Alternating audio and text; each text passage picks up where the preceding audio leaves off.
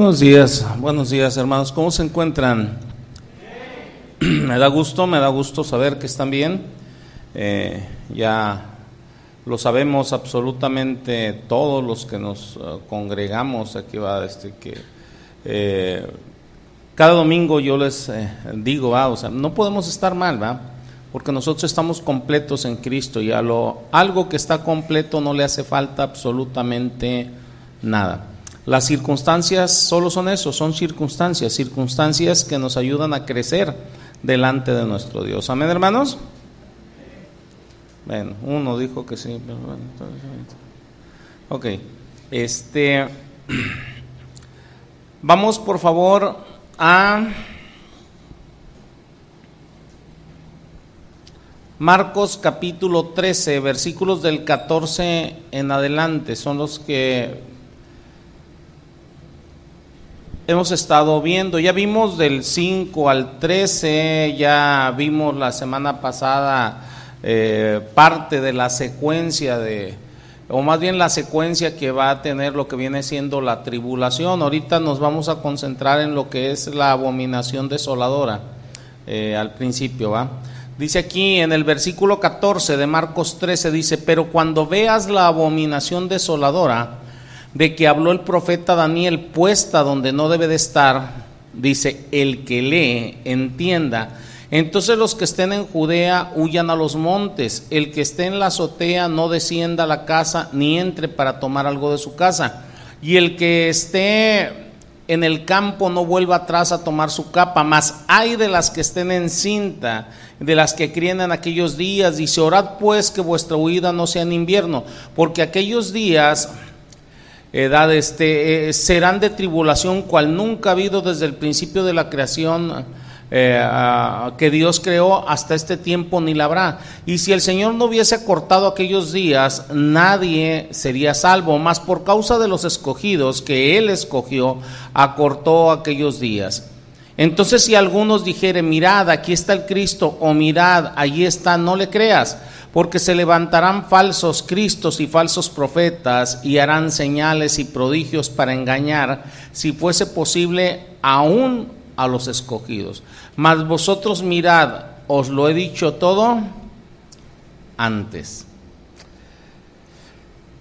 Fíjense, es tremendo voltear y ver cómo el Señor nos va explicando detalladamente eh, eh, eh, las cosas. ¿va? Este, nosotros luego nos agarramos imaginando otras. Edad nos habla, por poner ejemplo, en los primeros 13 versículos, ¿va? De este, eh, cómo oiremos de terremotos, oiremos de guerras, de rumores de guerras. También nos habla de falsos profetas, de falsos cristos. Dice, pero Dice, no te turbes, dice, eso es principio de dolores. Y eso ya lo hemos estado viendo en las enseñanzas anteriores, eso ha estado desde eh, que mi Señor Jesucristo vino hasta las fechas. Pero como los dolores de parto, o sea, los dolores de parto empiezan y empiezan a aumentar en frecuencia y empiezan a aumentar en intensidad.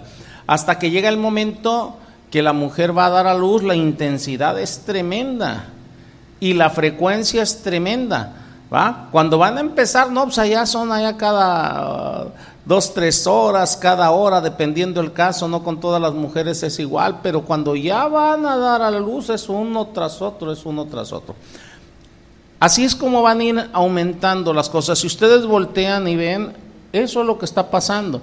Cada vez los desastres naturales son más frecuentes, más frecuentes, más frecuentes. Simplemente son dolores de parto.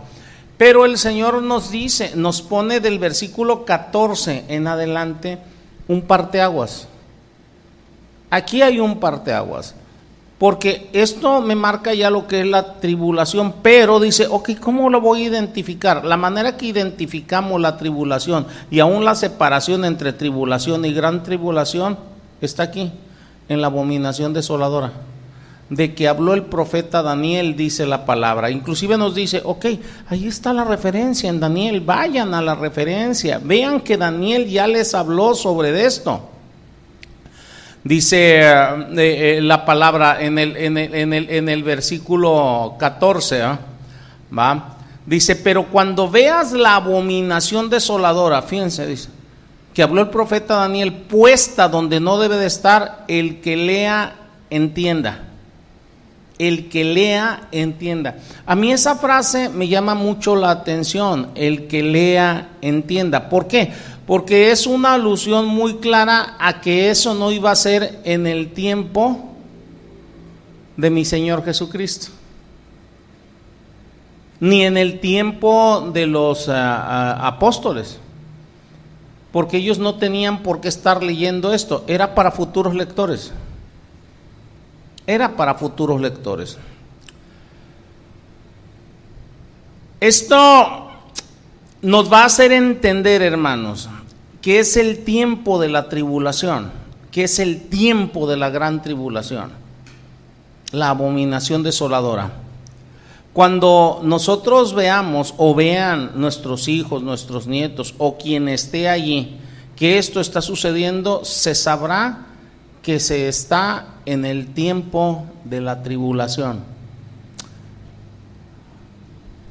Les repito, notemos, esto no es para los discípulos, es para los lectores. Los discípulos lo estaban escuchando directamente.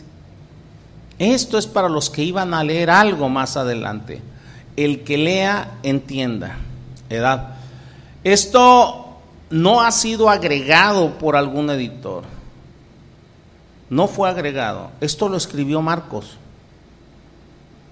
Y esto no iba a suceder hasta que esta escritura fuera leída y por personas específicas que deben de entender el tiempo específico.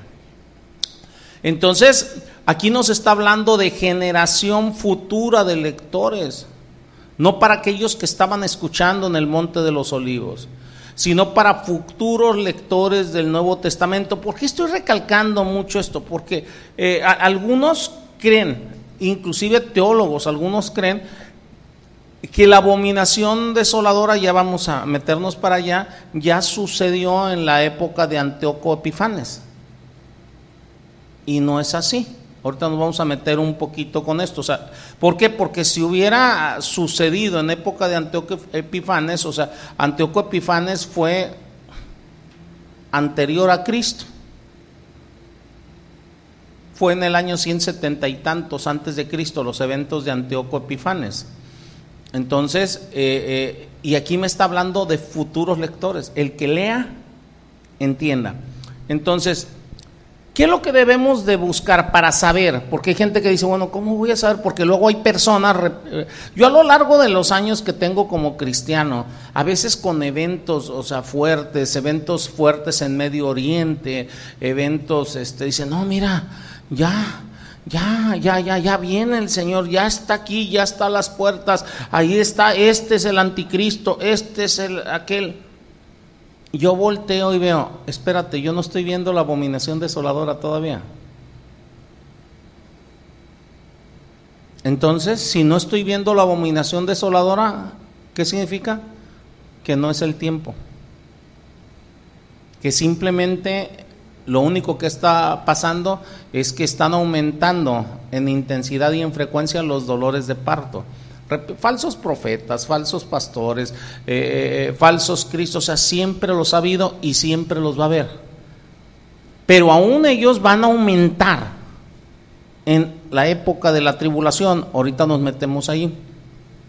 Entonces, ¿qué es lo que debemos de buscar? Este hecho, la abominación desoladora. Algunos se preguntarán, bueno, ok, si esto es lo que debo de buscar, ¿qué es, qué es esto? Dice que es de lo que habló el profeta Daniel. Lo dice tanto Mateo, lo dice Marcos, va, dice, es lo que habló el profeta Daniel. Daniel, el profeta Daniel, habló sobre una abominación desoladora tres veces. No vamos a profundizar con Daniel, vamos a ver cosas nada más superficiales de Daniel, porque nos desviaríamos mucho del tema si me meto de lleno con Daniel. Vamos a tocar algunos puntos habló tres veces de la abominación desoladora Daniel. Tres veces se refiere a abominación desoladora. Primero, vamos a hablar de la palabra abominación. La palabra abominación significa algo blasfemo, detestable, algo que Dios aborrece. Normalmente es utilizada esta palabra para referirse a algo inmoral, a idolatría, para referirse a una religión pagana. En el libro de Daniel se está utilizando tres veces. Se utiliza también en el libro de Apocalipsis la palabra abominación. Cualquier cosa que Dios aborrezca, cualquier cosa que profane lo santo de Dios es algo abominable. Al mismo tiempo, esa abominación es algo que asuela, que destruye, que devasta.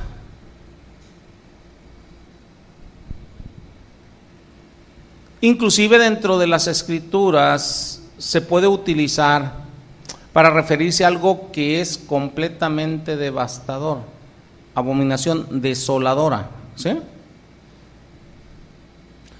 Entonces, ¿qué es lo que podemos esperar cuando nos referimos a la abominación desoladora? Es un acto de blasfemia que devasta o profana. Está devastando, está profanando. En este caso, algo santo, apartado para Dios. Ahora, ¿qué es esto? ¿Cuál es el acto que deshonra y profana y que por lo tanto Dios aborrece? Bueno,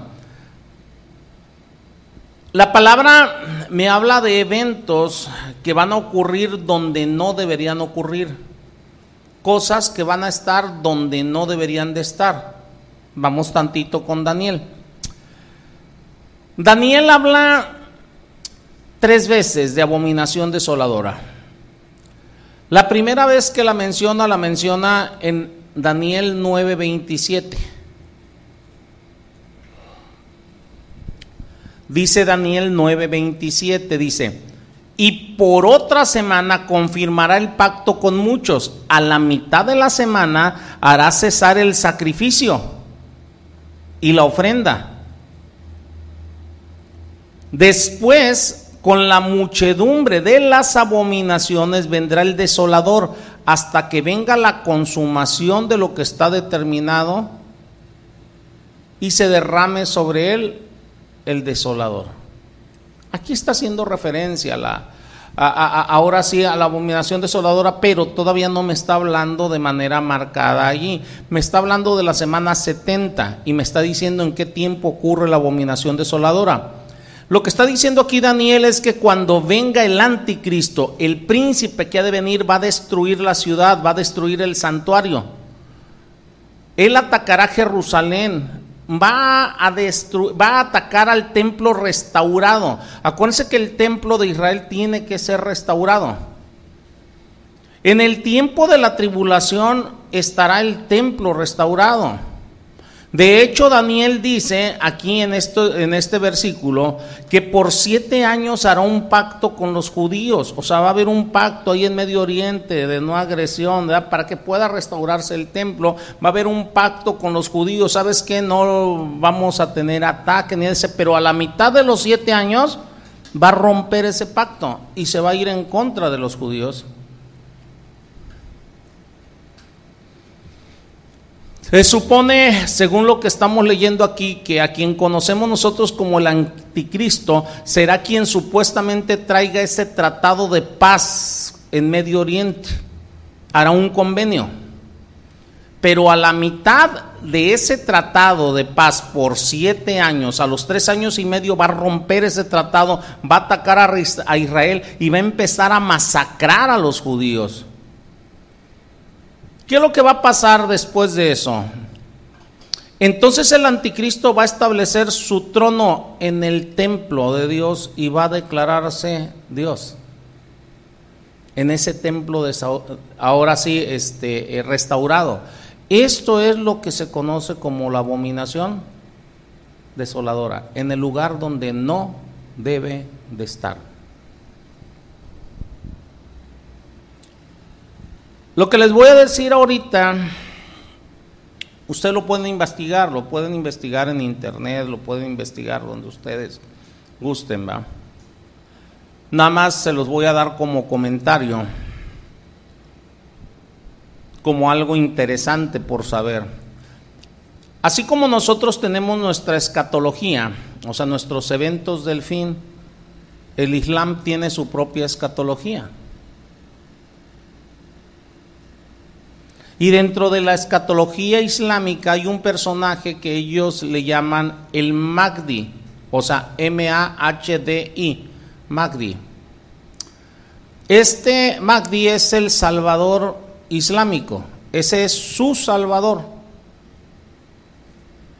Y si nosotros nos ponemos a estudiar un poco sobre el Magdi, nos vamos a dar cuenta que todas las características y los hechos del dichoso Magdi concuerdan con lo que nosotros conocemos como el anticristo. Yo no estoy diciendo que él lo sea, ¿eh? aguas.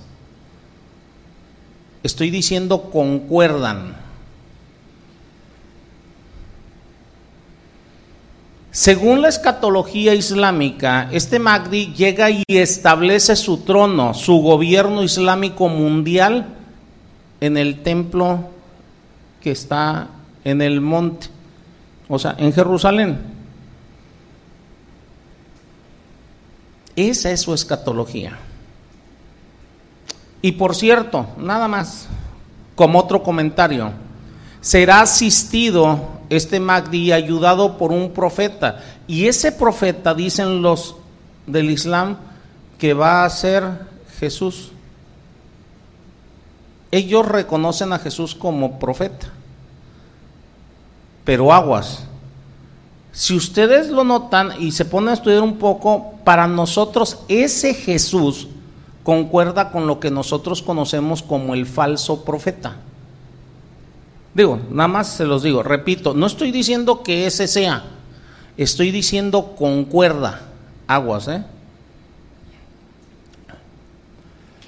Esto es lo que dicen ellos, que va a regresar ese Jesús y dirá que siempre estuvimos equivocados que Él no murió, no resucitó, no pagó por los pecados, que simplemente Él es un musulmán radical más y va a hacer que muchos se conviertan al Islam, según ellos. Ellos dicen que ese Jesús va a corregir todas las confusiones sobre su persona y los va a guiar hacia el Magdi. Y cualquiera que no adore al Magdi será asesinado. Repito, esa es la escatología islámica. Usted lo puede investigar, ¿no? Créanme que no hay nada. Ahorita ahí en, internet hayan lo que ustedes quieran. Ahí pónganle nada más el Magdi y van a ver.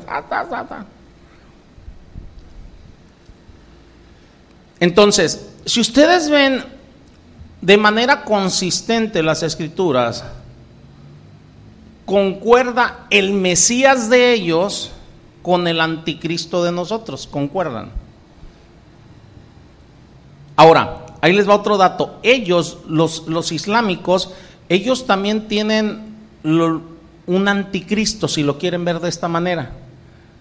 Ellos dicen que va a llegar un hombre que va a decir que es Jesús, que es el Hijo del Hombre, pero de manera inversa a lo que nosotros conocemos, ¿va? Y que el Magdi lo va a destruir.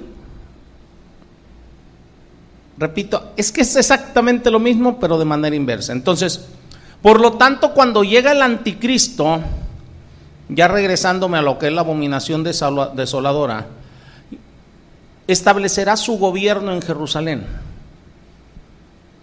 en el templo. ¿Por qué en el templo? Para que lo adoren como a Dios. O sea, Él se va a ubicar donde no debe de estar porque el templo está dedicado a Dios, el templo de Jerusalén. Va a estar dedicado ahora sí en la restauración del templo. Entonces, metiéndome un poquito más con Daniel, en el capítulo 12 de Daniel, ustedes pueden ver esto que le estoy diciendo más a detalle. Ya en su caso ustedes pueden ver el capítulo 12, no me quiero meter, pero ustedes lo pueden ver, el capítulo 12 de Daniel, y van a ver cómo repite esto con más detalle. Allí en el capítulo 12, inclusive me habla de que gran parte de los judíos van a ser juzgados por su incredulidad, pero que una buena parte de los judíos va a creer en Cristo Jesús, o sea, en el que, en nuestro Dios, válgame. Y que a la mitad, válgame, de esos siete años va a llegar el anticristo, va a profanar el templo. Y esa profanación va a estar por un periodo de tres años y medio que es lo que nosotros conocemos como la gran tribulación. Porque viene ahora sí cargada, ahora sí, de todos los acontecimientos que estuvimos hablando la semana pasada. Estamos, ¿Se acuerdan de las tres secuencias? Las secuencias de los siete sellos, las siete trompetas y las siete copas. Es una secuencia en todos los siete años de la tribulación. Si ustedes ven Apocalipsis 11.2, cuando en Apocalipsis 11 me está hablando de los dos testigos, en Apocalipsis 11.2 dice, pero el patio que está fuera del templo déjalo aparte y no lo midas porque ha sido entregado a los gentiles y ellos hollarán la ciudad santa 42 meses. O sea, van a estar profanando no nada más el templo, la ciudad santa, los gentiles, durante 42 meses.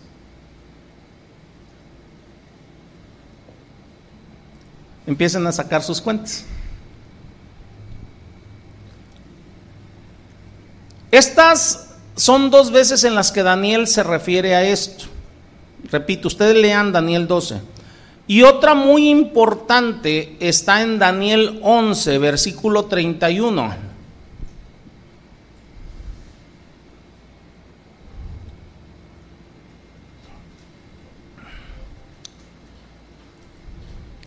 Dice, y se levantarán de su parte tropas que profanarán el santuario y la fortaleza y quitarán el continuo sacrificio y pondrán la abominación desoladora.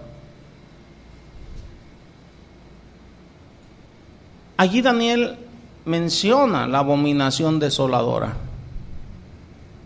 Pero aquí en Daniel 11:31 la está mencionando aguas en referencia a lo que hizo Antíoco Epifanes, no en referencia a lo que nosotros vemos escatológicamente en Apocalipsis o en los evangelios.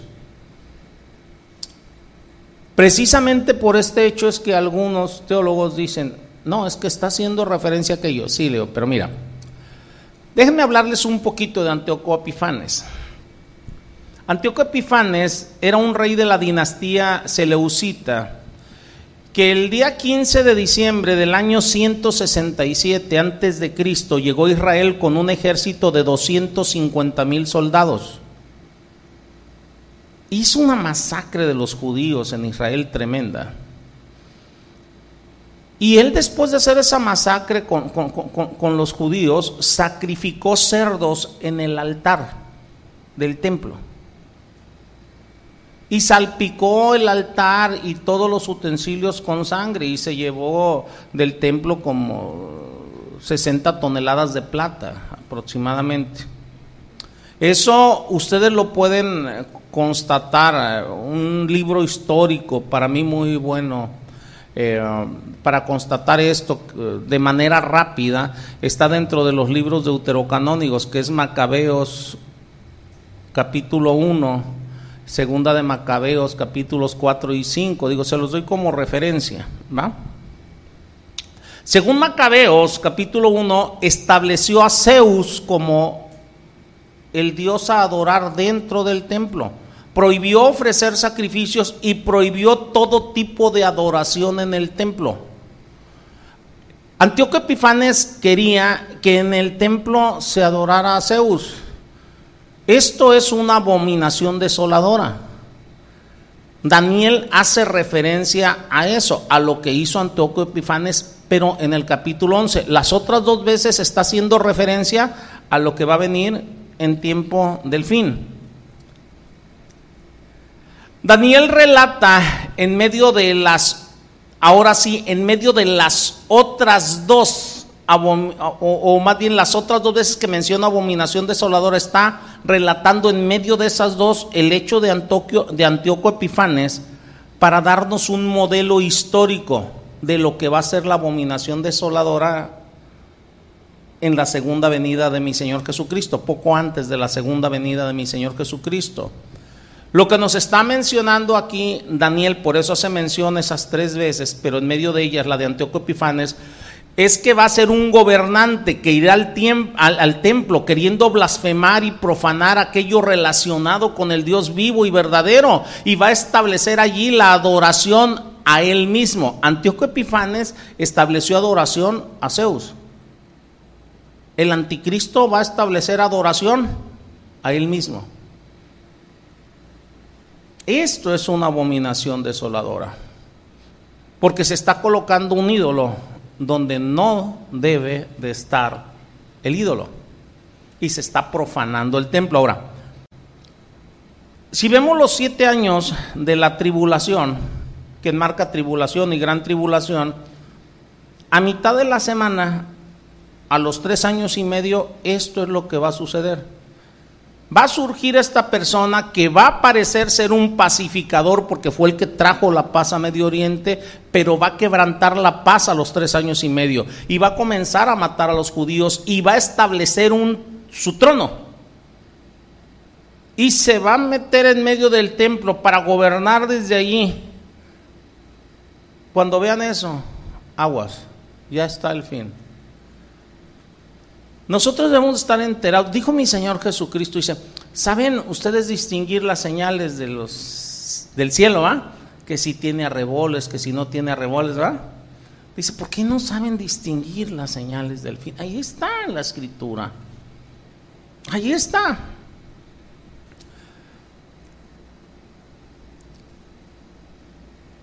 Esto lo pueden ver ustedes, lo que les acabo de decir en Apocalipsis capítulo 13. Ahí van a encontrar más información sobre esto, ¿va? Repito, o sea, no me quiero meter, o sea, de lleno, capítulo, capítulo, versículo, versículo, porque me estoy metiendo ahorita con un hecho. Y si me meto en cada uno de estos capítulos, me voy a ir desviando del hecho, pero les estoy dando dónde pueden ampliar. Ahora, ¿cómo saber entonces nosotros cuándo es el tiempo de la tribulación? Se va a saber por este acontecimiento. Porque algunos van a decir, no, no, es que simplemente, o sea, son más cosas que están sucediendo en este mundo, ¿va? O sea, nosotros sabemos o vamos a saber, o nuestros hijos van a saber, que es el tiempo de tribulación por este hecho establecido a la mitad de los siete años. Porque al principio pudiera parecer como simplemente una secuencia muy tremenda de calamidades, ¿verdad? Inclusive ya ha habido intentos de traer paz en Medio Oriente y todo. Ha, habido periodos muy cortos de paz, ¿va? Entonces dice usted, oye, pero no es... Algunos han confundido esos periodos de paz, o sea, diciendo, no, es que ya es el anticristo. Le digo, no, no. Nosotros conocemos por este hecho la abominación desoladora. Entonces, ¿qué es lo que está diciendo Marcos? Dice, debe de saberlo la generación de lectores que esté en ese tiempo. Por eso dice, el que lea, entienda. Entienda cuál es el tiempo. Aprendan a identificar cuál es el tiempo. Toda la historia de la humanidad, hermanos, ha sido sufrir dolores de parto. Repito, pero los dolores de parto se van intensificando y se va cortando la frecuencia. Edad hasta llegar a la tribulación. Y en la tribulación los primeros tres años y medio van a aumentar en frecuencia e intensidad. Repito, ya vimos las tres secuencias, sellos, este, trompetas este, y, y las copas. Sin embargo, a partir de este acontecimiento, la frecuencia e intensidad van a ser extremas hasta que llegue la segunda venida de mi Señor Jesucristo. Dentro de esto hay señales del fin. Eso está de los versículos 24 al 26 de, de, Marcos 13. Dice, pero en aquellos días después, fíjense bien lo que dice, después de aquella tribulación. Estamos hablando ya del punto ya culminante. Dice, después de aquella tribulación, el sol se oscurecerá. La luna no dará su resplandor y las estrellas caerán del cielo. ¿Sí lo notan o no? Esto es ya la parte final de la tribulación. Y las potencias que están en los cielos serán conmovidas. Entonces, dice, entonces verán al Hijo del Hombre que vendrá. O sea, esto va a estar, es una secuencia tremenda. Y al final de la tribulación viene mi Señor Jesucristo. Es su segunda venida. Es muy importante que nosotros aprendamos a identificar, porque no sabemos si va a ser en nuestros días, en los días de nuestros hijos, de nuestros nietos, de nuestros bisnietos. Porque acuérdense que junto con esto, en este periodo va a haber muchos. Si ahorita ha habido muchos, olvídense. Te van a decir, helo aquí, helo allá, helo allá. Ahorita lo vamos a ver. Entonces nosotros vamos a entender hasta qué momento regresa mi Señor Jesucristo. Y dice todo lo que verá. Eso lo vamos a ver la siguiente semana. El momento de la llegada de mi Señor Jesucristo, si, si el Señor lo permite. Nosotros debemos de mirar la historia de la humanidad. Y cuando miramos la historia de la humanidad, lo único que nos queda es decir, todo lo que ha dicho mi Señor Jesucristo es verdad. Él dijo que las cosas van a empeorar. ¿Y qué ha estado pasando? Han ido empeorando. Mi Señor dijo que los hombres malvados iban a empeorar, dijo, por la multiplicación de la maldad, el amor de muchos se enfriará. ¿Y qué es lo que ha pasado? Exactamente eso. ¿Y qué es lo que debemos esperar? Que eso siga sucediendo, que el amor de las personas se siga enfriando, enfriando, enfriando. Mi Señor nos muestra que hay una acumulación de poder, de poder corrupto. Países, o sea, que acumulan poder por medio de gente armada, gente peligrosa, pero con un punto específico, que odia a los judíos y al Dios de Israel. Y esto va a seguir aumentando y aumentando. Acuérdense que el libro de Apocalipsis me habla de un ejército de 200 millones que van a ir en contra de Jerusalén. En contra de Jerusalén. Este hecho es muy importante. Porque el odio hacia los judíos va a ir aumentando, aumentando y aumentando. Va a llegar este líder que se supone que traería paz al mundo, ¿va? Este, y parte de su paz va a ser exterminar a los judíos, estableciendo ahora sí su gobierno en Jerusalén, ¿va? su liderazgo desde allí. Esto que le estoy hablando no es un concepto insólito, o sea, a lo largo de la historia simplemente ahí está Hitler, quiso exterminar a los judíos, el odio hacia los judíos siempre ha estado. Inclusive el odio a los judíos parece algo normal en el mundo que vivimos hoy. No de parte de todos, pero sí de muchos, ¿va? Ahora, el anticristo no nada más va a hacer guerra en contra de los judíos, va a hacer guerra en contra de los santos. ¿Quién son los santos? Los que creemos, los que hemos sido apartados para Dios. Si ustedes ven Apocalipsis 13:7, dice, y se le permitió hacer guerra contra los santos. ¿Y qué dice allí?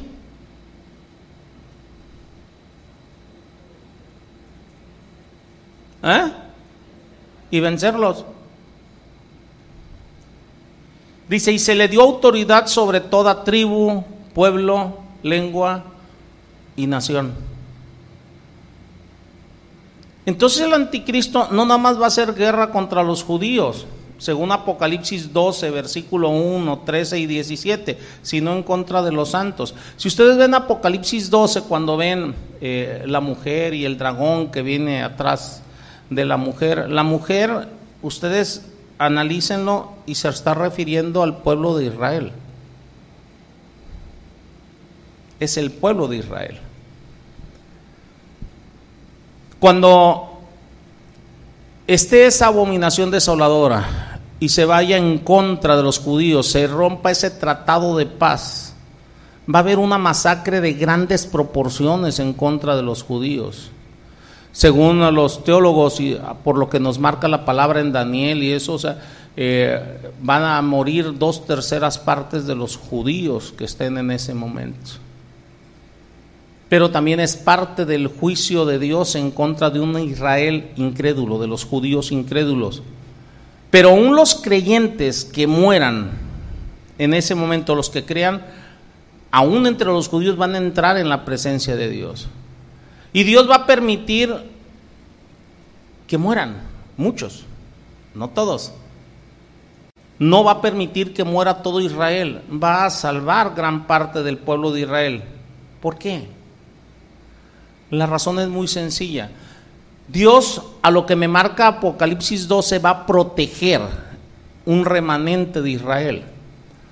Edad, este, vean, dice, dice eh, eh, eh, que se los llevó como en alas de águila, vamos para resguardarlos. Lean el capítulo completo.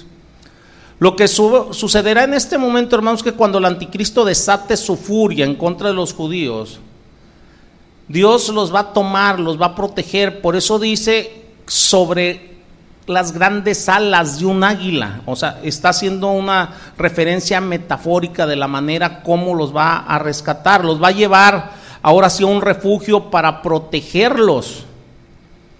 ¿Por qué tiene que proteger mi Señor Jesucristo o, nuestro Dios a los judíos? Hay que protegerlos los matan a todos. ¿Quién va a heredar el reino? Y tiene que haber judíos vivos entre santos también, o sea, me estoy ahorita refiriendo al pueblo judío. Eh, tenemos que hacer diferencia en los hechos finales entre el pueblo judío y el pueblo de los santos, los creyentes, nosotros.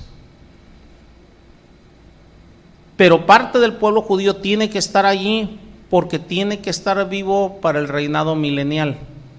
No sé si nos estemos entendiendo. Por eso es la protección de mi Señor Jesucristo.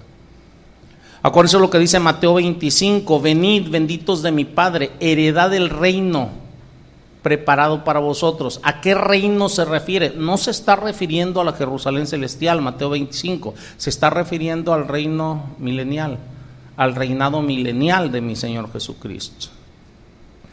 Acuérdense que por eso en Mateo 25 está hablando sobre el juicio de las naciones, etcétera, etcétera, etcétera. Y eso no está cuando desciende la Jerusalén celestial. Digo, nada más se las paso al costo. De modo, hermanos, que Dios no va a permitir que el anticristo mate a todos los judíos.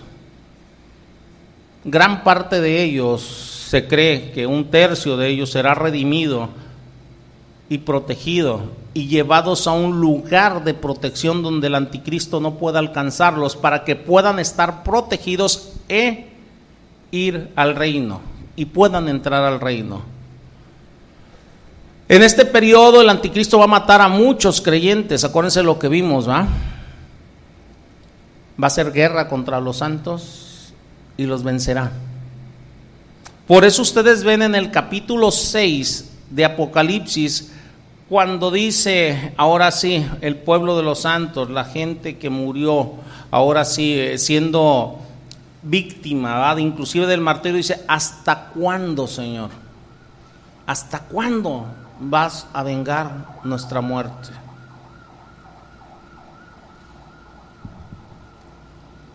Ellos son los que ya partieron, pero van a estar los que estén vivos en ese momento. Acuérdense que, miren, es que es un conjunto de cosas. Ustedes ven tesalonicenses cuando habla del, del rapto, Pablo dice, los que estemos vivos, y los que durmieron, los que durmieron dice van a resucitar y los que estemos vivos vamos a recibir al Señor en los aires. Está hablando que va a haber vivos y los que van a resucitar en ese momento. Y tanto los vivos como los que van a resucitar en ese momento son los que van a heredar el reino, pero gran parte tiene que estar entre los vivos, entre los que vivan en ese momento en la tierra. Bueno, los que encontraron cuando regrese mi Señor Jesucristo, a mi Señor Jesucristo en el aire y los que resuciten en ese momento. porque habla de los creyentes tesalonicenses. Lo vamos a encontrar en los aires, ¿verdad? Los judíos van a estar aquí, en la tierra, en ese momento.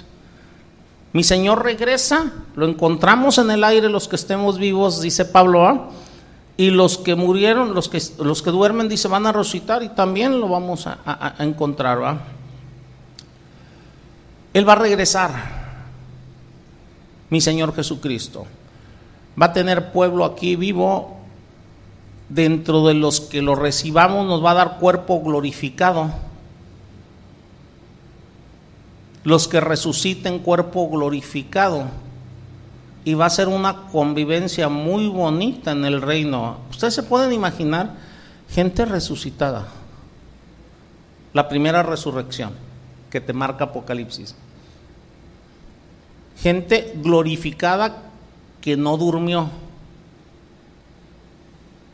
Y otros que no lo van a encontrar los judíos, o sea, redimidos en la tierra, no lo van a encontrar en los cielos porque no, son parte de, la iglesia cristiana. Si nos estemos entendiendo, o sea, pero van a estar allí.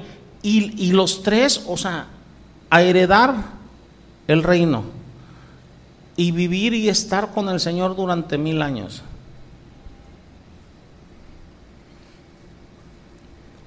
A veces yo, yo volteo y veo y platico con cristianos y creen que todo va a estar igual para todos. No, aquí me habla de tres cosas diferentes, de tres cosas diferentes o, o, tres tipos de personas diferentes que van a estar en el reino en tres situaciones diferentes.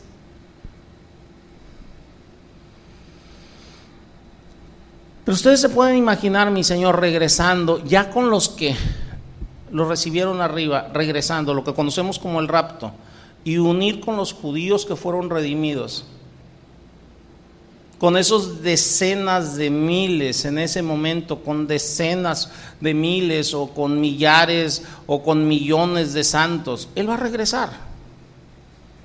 Y vamos a estar allí. Algunos con forma glorificada humana, otros resucitados en forma glorificada. Todos vamos a interactuar. Miren ustedes, ¿cómo irá a ser esa interactuada? Tan sencillo, hermanos, como lo que vemos nosotros en el Antiguo Testamento. Vemos a veces interactuando ángeles con humanos. No se relacionaban entre sí, pero ustedes ven por decir ángeles que interactuaron con Lot o con Abraham. No sé si nos estemos entendiendo. No sé si su mente o la mía dé para más, pero yo me imagino todo eso como la secuencia que el Señor me está dando y va a ser algo muy, muy hermoso. Ahora, pero me voy a regresar al evento. En Marcos 13, 14, o sea que es la abominación desoladora, dice, pero cuando vean la abominación desoladora, Dice, los que estén en Judea huyan a los montes. ¿Sí lo notan o no? Al final del versículo. Dice, los que estén en Judea huyan a los montes. Y luego dice, que los que estén en la azotea no desciendan a tomar algo de la casa. El que esté en el campo no vuelva atrás, ni siquiera a tomar su capa. En otras palabras, hermanos, cuando se esté viendo esto, va a ser urgente que huyan. Yo creo que en este momento Israel va a ser un centro muy importante, o más bien diría yo el más importante centro evangelístico del mundo. En ese momento. Y en ese momento, en Jerusalén, creo que no nada más va a estar el pueblo judío, sino que va a haber mucho cristiano en ese momento, viviendo. Si ahorita hay mucho cristiano en este momento, en Israel. Acuérdense que ahí se juntan este, diferentes tipos de religiones a nivel mundial, pero yo creo que en ese momento va a haber más, porque va a haber gente, o sea, que ha creído realmente en mi Señor Jesucristo. Ustedes se pueden eh, eh, eh, dar una idea, no me quiero meter tampoco mucho con esto. Acuérdense que estoy viendo escatología de manera muy, les dije que lo iba a ver muy, muy por encimita. Ustedes se pueden imaginar a los dos testigos, esos dos candeleros, ahora sí, predicando en Jerusalén, ¿cuánta gente de los verdaderos creyentes van a querer escuchar la predicación de ellos? Dice la palabra que el mundo entero va a saber de ellos.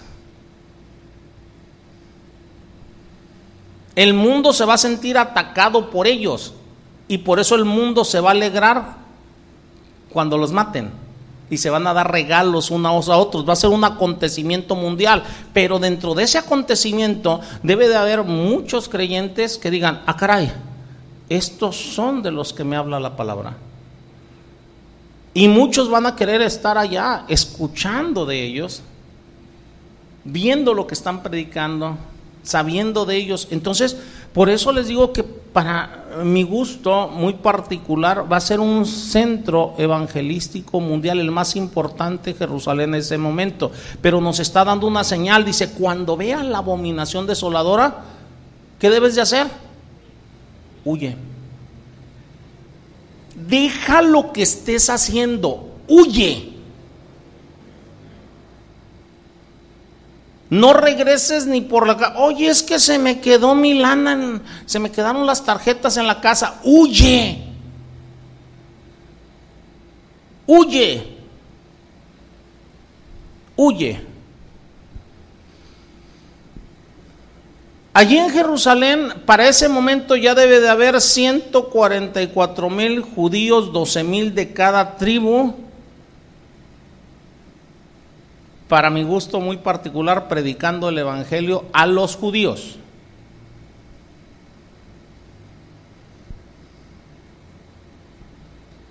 Debe de haber cristianos, debe de haber de todo. Dice aquí, huye, huye, huye. Los dos testigos todavía vivos, ¿va? De Apocalipsis 11 Ah, Jerusalén va a ser el foco mundial de la cristianidad en ese momento. Judíos, gentiles, judíos convirtiéndose, por esos 144 mil judíos predicándole a judíos, o sea, otros predicándole a cristianos, cristianos queriendo escuchar a esos judíos, queriendo escuchar a esos dos testigos. ¿Se pueden imaginar eso?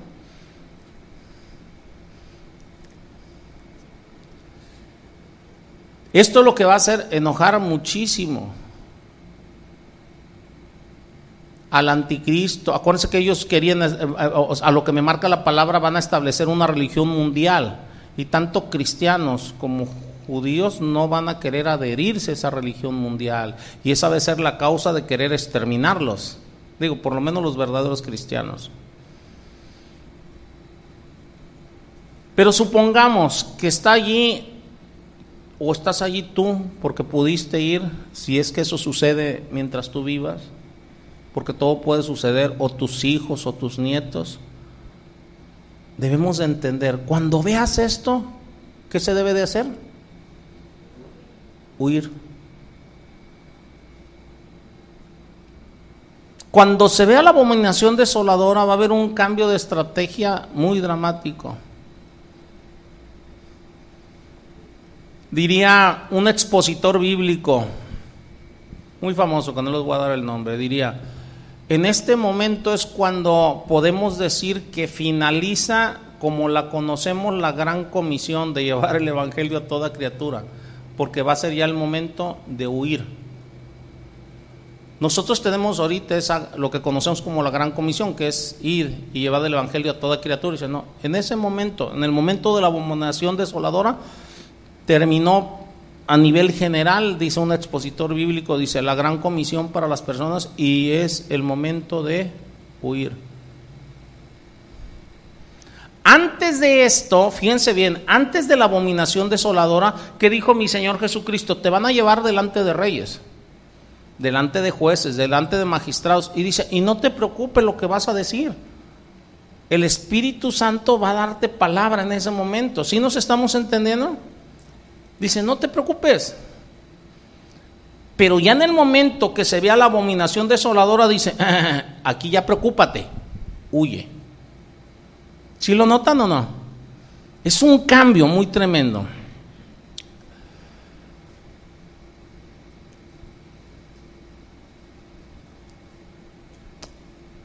La palabra nos dice que prediquemos el Evangelio, pero en este momento dice, huyan, pónganse a salvo.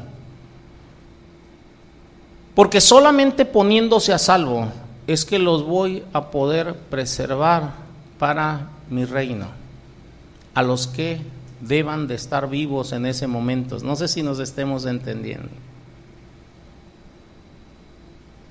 Esto es tremendo. Algunos van a decir, oye, pero ¿y quién va a proclamar el Evangelio en ese momento? No se preocupen, el Señor se toma los medios, inclusive la palabra me habla de un ángel que va a proclamar el Evangelio eterno. La manera que lo haga el ángel va a ser asunto del Señor después de esto nosotros a oír. Lucas 21 dice que será un tiempo de gran tribulación. Va a ser algo que el mundo nunca ha visto y nunca verá. Por eso dice, escapen, huyan, huyan.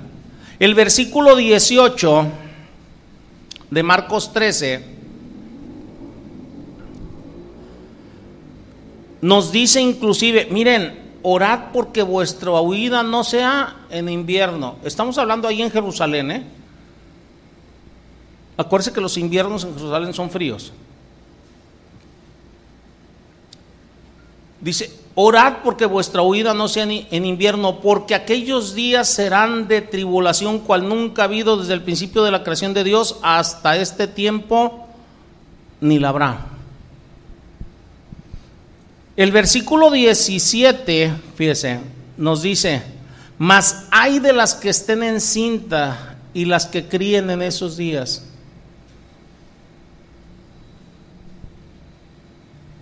¿Por qué? ¿Por qué dice hay de ellas? Porque no se pueden mover con rapidez. Cargando un niño no te puedes mover con rapidez. Embarazada de varios meses, no te puedes mover con rapidez. Y es un momento específico de huir para salvar la vida, para que puedas estar, eh, que pueda haber personas vivas en el reino. Si nos estamos entendiendo, no que no puedan resucitar si son del Señor, sino para que haya personas vivas en el reino. En otras palabras, hermanos, o sea, debemos de entender los acontecimientos, las señales que Dios nos da, porque ya vendría lo último, tanto de los sellos, las trompetas, vendrían los últimos juicios, y en medio de todo esto, en medio de esos juicios, la masacre efectuada por el anticristo en contra de los judíos, en contra de los creyentes. ¿Se pueden imaginar eso?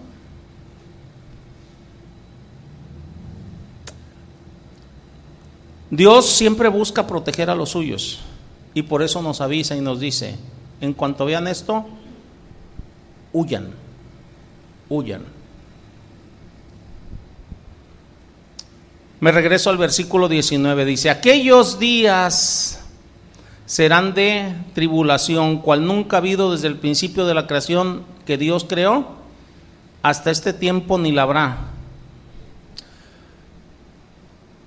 Si a mí me preguntaran, ¿cómo expresarías tú los acontecimientos de ese momento? Creo que a mí no se me ocurriría una manera más clara de cómo expresar que no ha habido ni habrá otro tiempo de más dolor que ese. Y si no la ha habido ni la habrá, pues claro está que no está refiriéndose a la destrucción como otros también dicen del templo del año 70 después de Cristo. No se está refiriendo a eso. Va a ser algo mucho peor. mucho, mucho peor.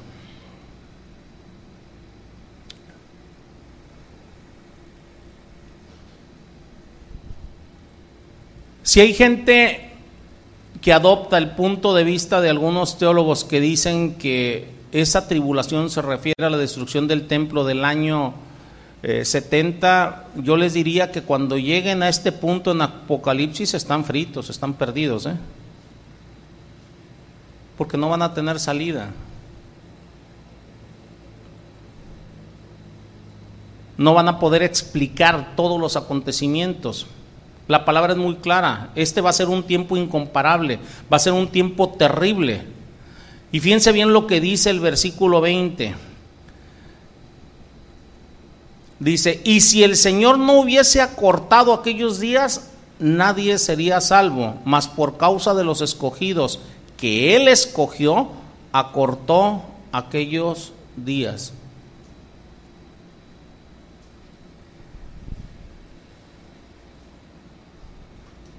¿Por qué el Señor tiene que acortar esos días? Porque si esos días fueran prolongados, hermanos, el anticristo los encuentra o nos encontrará, nos perseguirá. Nosotros vivimos ahorita en la actualidad y debemos entenderlo en un mundo donde se puede encontrar a cualquier persona vía satélite, por drone. ¿Se acuerdan cómo Estados Unidos se supone eh, mató a Osama Bin Laden? Y eso que se escondía en las montañas y todo, lo estuvo esperando vía satélite, cazándolo, cazándolo. Entonces, o sea, hoy en día se puede encontrar a muchas personas, a la gran mayoría de las personas, si se quiere. Por eso dice el Señor, o sea, que Él acorta, va a cortar esos días. Si el Señor no acortara esos días, no quedaría nadie para el reino, nadie en vivo. O sea, vivo. Y debe de haber personas vivas para que se cumpla su palabra en ese momento. No nada más resucitados, vivos. Por eso mi Señor hace un trabajo muy preciso en todo esto juzgando a los incrédulos, destruyendo a los impíos, permitiendo que algunos creyentes mueran, al mismo tiempo protegiendo a los judíos, protegiendo a gentiles para que puedan ingresar a su reino en la tierra, ese reino milenial, tener familias, poblar de nuevo el mundo, el cual va mi Señor Jesucristo a gobernar por mil años. Eso me indica Apocalipsis 20. Entonces, mi Señor está haciendo un trabajo, o sea, y nos lo está explicando aquí en, en, Marcos, en Lucas, en Apocalipsis, en Daniel. Es un trabajo quirúrgico, si lo quieren ver de esta manera, donde todo se tiene que conjuntar para que todo se vaya cumpliendo punto por punto. Entonces mi Señor dice, ok, voy a cortar esos días por el bien de los elegidos, por el bien del reino.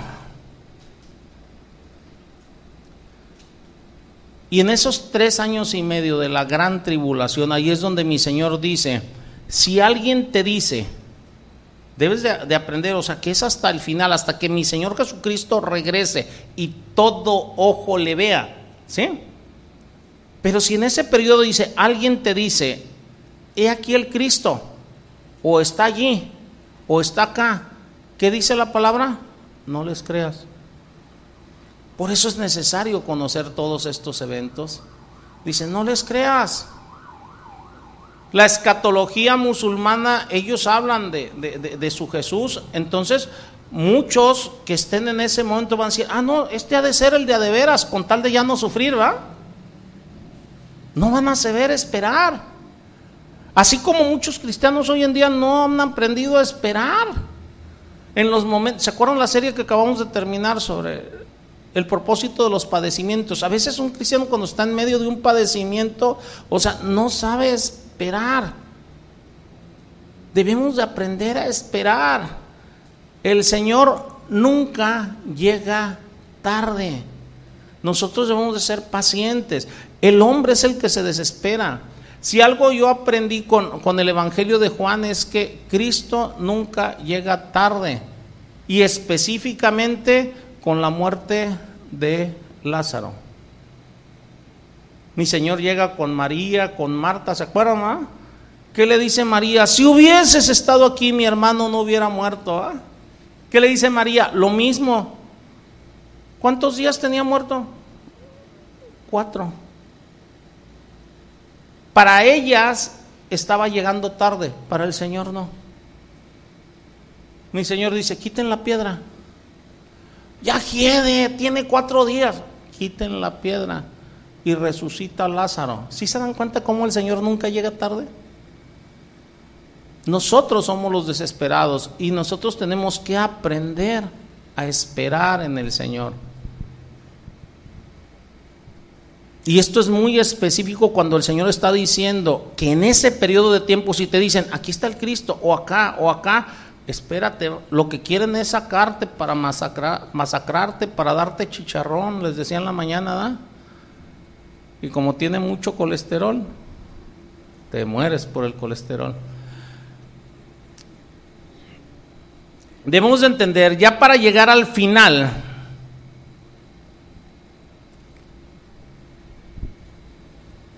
van a tener a dos, según la escatología musulmana, van a tener a dos Jesús que van a estar allí. El de los musulmanes y el de los cristianos. Va a estar el falso y el verdadero. Y con falsos profetas por todos lados. ¿Por qué? Porque es un tiempo perfecto para que surcan falsos profetas. Porque es un tiempo perfecto, porque la gente va a estar desesperada por comprender, por obtener una explicación. Mira, cuando tú estás en un periodo de dolor, un periodo de angustia es el tiempo perfecto para que aparezcan los falsos. ¿No lo han notado al paso del tiempo? Y es cuando el enemigo te lleva más gente para que te esté ahí al oído, tas y tas, para desviarte. Y ahí es donde nosotros debemos de permanecer firmes. En un momento de desesperación es cuando debemos de aferrarnos a la palabra. No querer escuchar explicaciones que nos complazcan a nosotros, dice la palabra, teniendo comezón de oír, ¿o no? El que tiene comezón de oír, dice la palabra, se le amontonan los falsos maestros, ¿o no?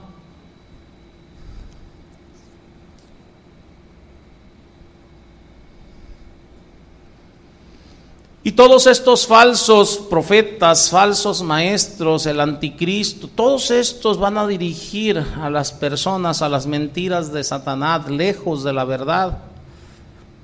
Van a ser muy convincentes, ya que dice la palabra en el libro de Apocalipsis que harán señales y prodigios para engañar si, si fuese posible a los elegidos, ¿o no?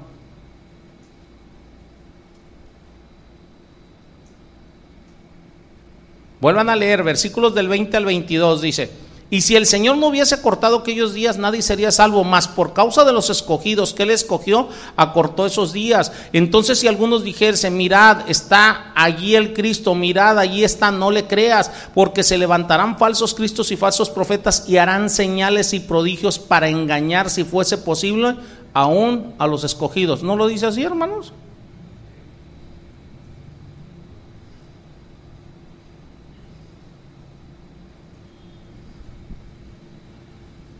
Pero aquí hay una parte maravillosa en toda la escritura. Aquí me llama mucho la atención que aquí habla de los escogidos de Dios. Es a quien Dios eligió, a quien Dios tomó.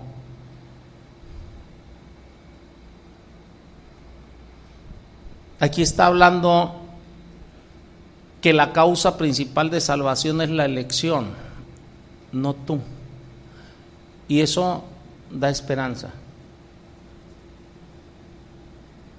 ¿Por qué? Porque a lo mejor algunos podrán flaquear, pero el Señor les va, hey, ¿a dónde vas?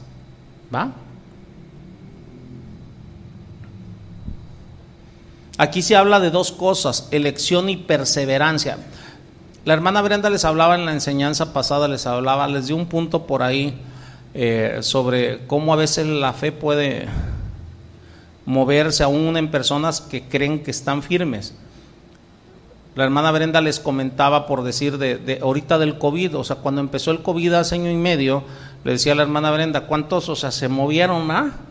Y si les hubieran preguntado antes del COVID, hermanos, ¿cuántos tienen una fe inquebrantable en el Señor? Pues muchos hubieran dicho, gloria a Dios, aleluya. Pero cuando empezó el COVID, o sea, muchos se movieron, se simbraron momentáneamente. ¿Será porque no son creyentes? No, hermanos. O sea, yo no dudo de su creer. Sino que cuando llega algo que tú no estás esperando, o sea, te simbra. Allí es donde nosotros debemos de confiar y perseverar, ser pacientes en el Señor. Cuando llegue algo y te simbra, aprende a esperar. Aquí habla estos versículos de perseverancia y elección. O sea, si Dios ya eligió, si Dios ya salvó, Dios no le va a dar la salvación a alguien para después quitársela. No sé si nos estemos entendiendo. En este momento está hablando el Señor de gente que ya salvó, que ya eligió, que ya tomó. Lo único que está pidiendo el Señor es que aprendamos a esperar y perseveremos. Por eso aquí dice, por causa de los escogidos, no dice por causa de aquellos que tienen fe, porque a veces la fe se puede simbrar en un momento de dolor fuerte. yo, yo, veo, por poner un ejemplo, a un Job, o sea, que él, o sea, nunca dejó de creer en Cristo, perdón, en Dios, pero este, su fe se simbró se simbró. Puedo ver a un Pedro que en algún momento, cuando negó a mi Señor Jesucristo, su fe se simbró. Y era un hombre que amaba a Cristo, un hombre que Dios le dio revelación y su fe se simbró. No juzguemos a nadie cuando su fe se simbra. Ayudémosle, apoyémosle, oremos por ellos.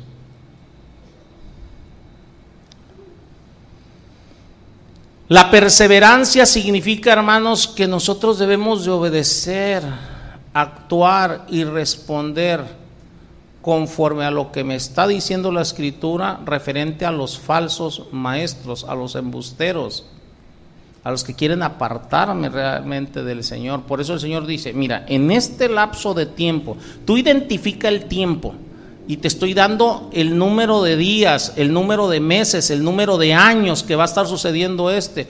Aguanta. Y el punto culminante cuando sepas que realmente ya llegó mi Señor Jesucristo, dice, es que todo ojo le verá. Va a ser un acontecimiento que todos tienen que ver. Hoy en día hay religiones, hay sectas que dicen, no, es que ya vino y vino de manera secreta, ahí están los testigos de Jehová. No, hermanos, es un acontecimiento que va a ser un acontecimiento mundial que todo, toda persona va a saber. O sea, si alguien me dice, oye, es que está acá, espérate, yo no supe de su llegada porque yo no lo he visto, por lo tanto, me abstengo. Si lo notan, pero eso se le va a dedicar una enseñanza completa la semana que entra. Entonces, aquí es donde el mismo libro de Apocalipsis nos habla que aquí es donde está nuestra parte, en la perseverancia de nosotros. Si ustedes ven el libro de Daniel dice, bienaventurado aquel que aguante 1360 días. Estamos hablando, o sea, no tres años y medio Estamos hablando ya tres años, ocho meses aproximadamente. Daniel 12, ustedes veanlo al final de Daniel 12. Te habla primero de 1290 días y luego te habla de 1360 días. Dice que todo va, lo más duro va a estar 1290 días y luego te habla bienaventurado el que aguante 1360 días.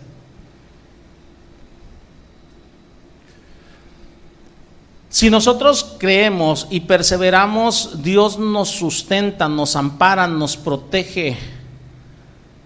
Aunque el falso Cristo y el falso profeta sean muy poderosos, aunque a ellos los amparen todas las fuerzas de Satanás para hacer señales, prodigios, maravillas, para engañar, aún a los escogidos dice la palabra si fuese posible, porque eh, el asunto es que no es posible. Nosotros ahorita no sabemos la naturaleza de los signos, señales y maravillas. Conocemos algunos que dice la palabra, dice que el falso profeta va a hacer hablar a la imagen del anticristo, y que el que no la adore le van a dar chicharrón.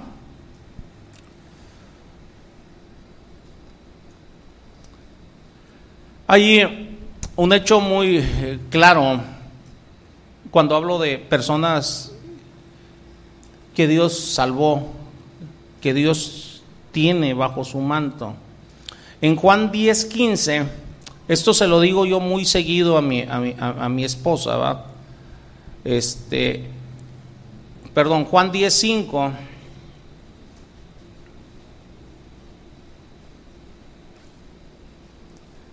Me habla de las ovejas propias, ¿va? Dice, mas al extraño no seguirán, sino que huirán de él, porque no conocen la voz de los extraños.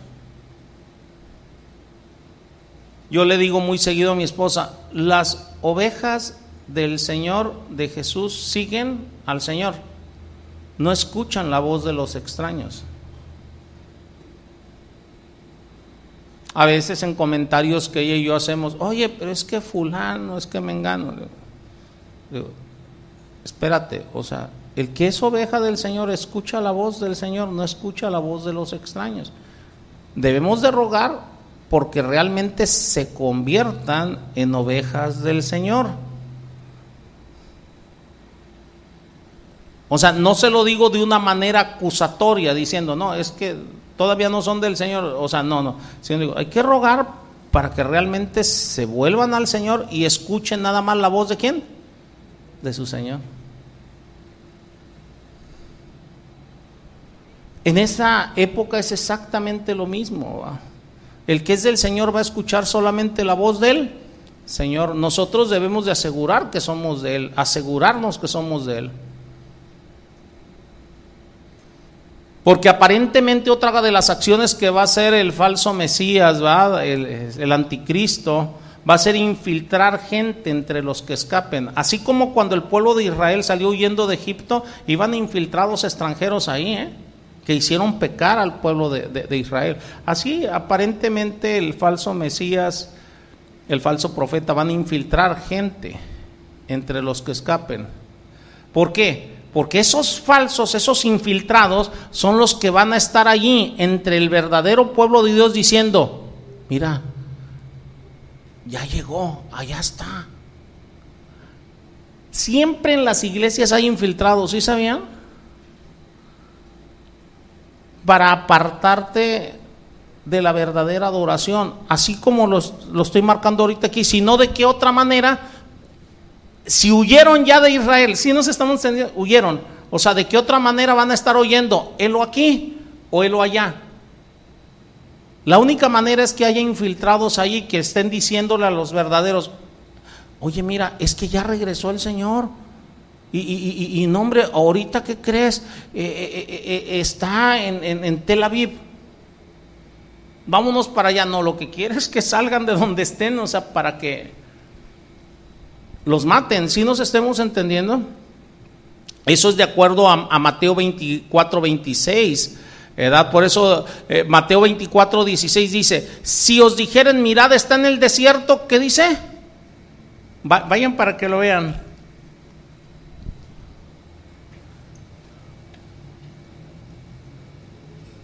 Hola.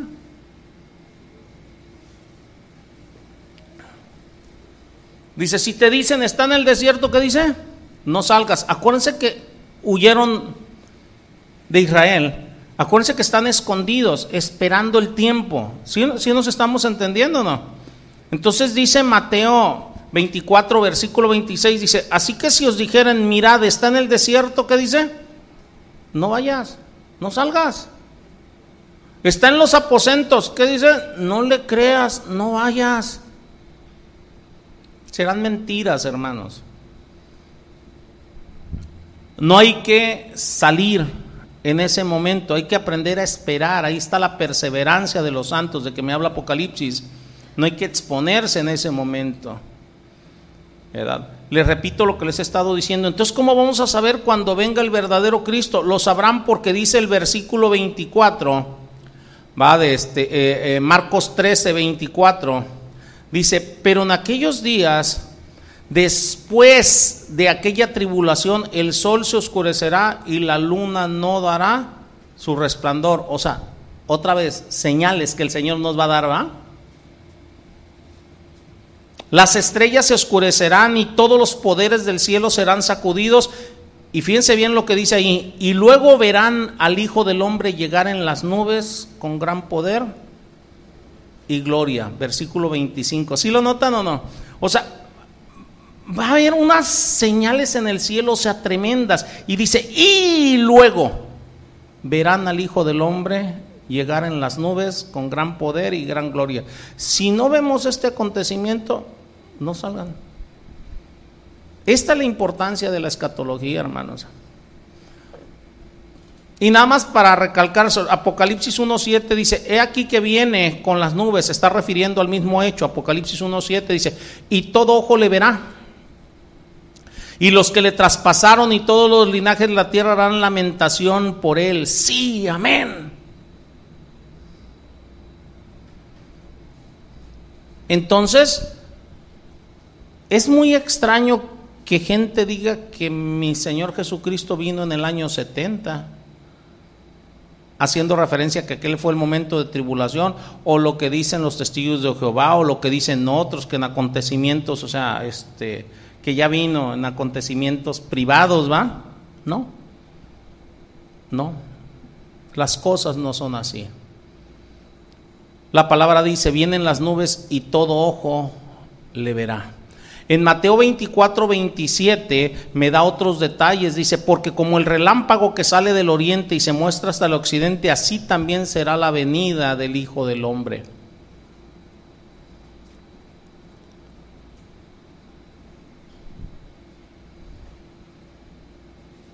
Y luego les voy a dar otro dato. En el libro de Judas, en la epístola a Judas, en el versículo 14,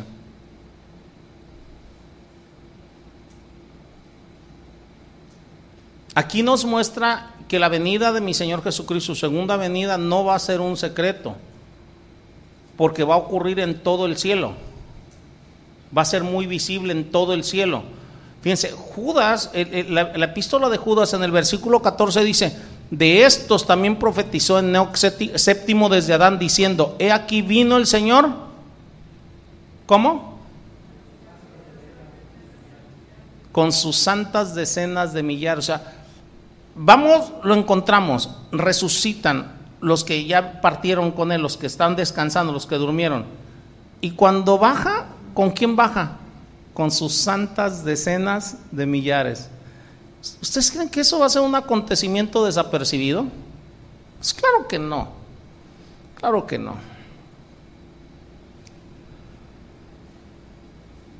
Hoy podemos hablar de su venida al final, como me marca la palabra del tiempo de tribulación. En Lucas 21, 28 Dice, cuando estas cosas comiencen a suceder, erguíos y levantad vuestra cabeza porque vuestra redención está cerca. Las promesas de mi Señor estarán cercas. ¿Cómo? Para estar con Él, para ser gobernados directamente con Él, para ser gobernados en justicia en, este, en el reinado milenial y posteriormente estar por toda la eternidad con Él en la Jerusalén celestial. Dice, ve todo esto, ve todo lo que está sucediendo. O sea, no se pongan antes, no es que la tribulación, no, no, no, no, no. Levanta tu cabeza porque tu redención está cerca. Hay un dicho que dice, hay que tener la mente fría y los pies calientes. Hay que tener la mente fría, que el Señor nos dé una mente fría en ese momento para comprender las cosas y los pies calientes para huir en el momento que tengamos que huir, ¿verdad? Así de sencillo, hermanos.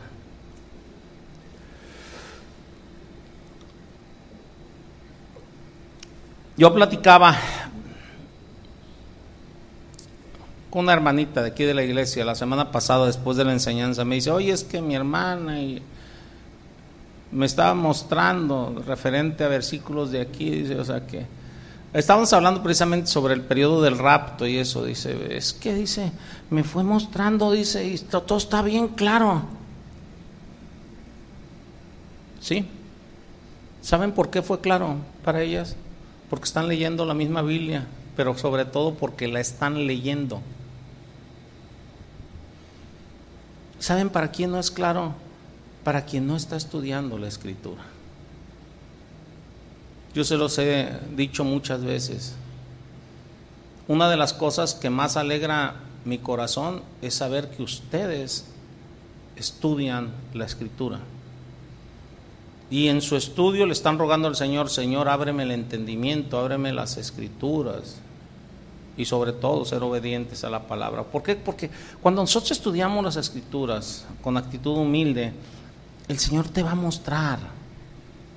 Y si ustedes y yo estamos estudiando las mismas escrituras, nos va a mostrar lo mismo.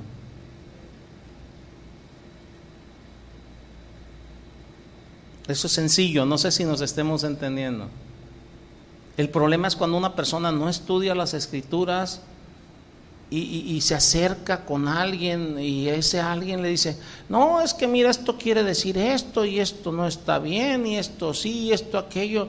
Y tú dices, no, pues yo creo que sí porque él sabe más que yo. No, no, no, no, no. Tú voltea y ve y sé noble y diligente como los de Berea. Los de Berea, cuando Pablo les exponía las escrituras, ellos iban y buscaban, indagaban para ver si es cierto que era como se les estaba diciendo. Por eso yo siempre les sugiero, hagan sus anotaciones, tienen toda una semana de que, que nos volvamos a ver y ustedes mismos investiguen, chequen, amplíen lo que el Señor les está dando. Y nadie nos va a engañar. Amén, hermanos.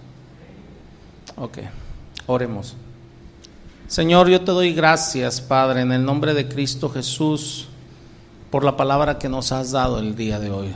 Tú no quieres, Padre, que nosotros vivamos a oscuras, que estemos a oscuras.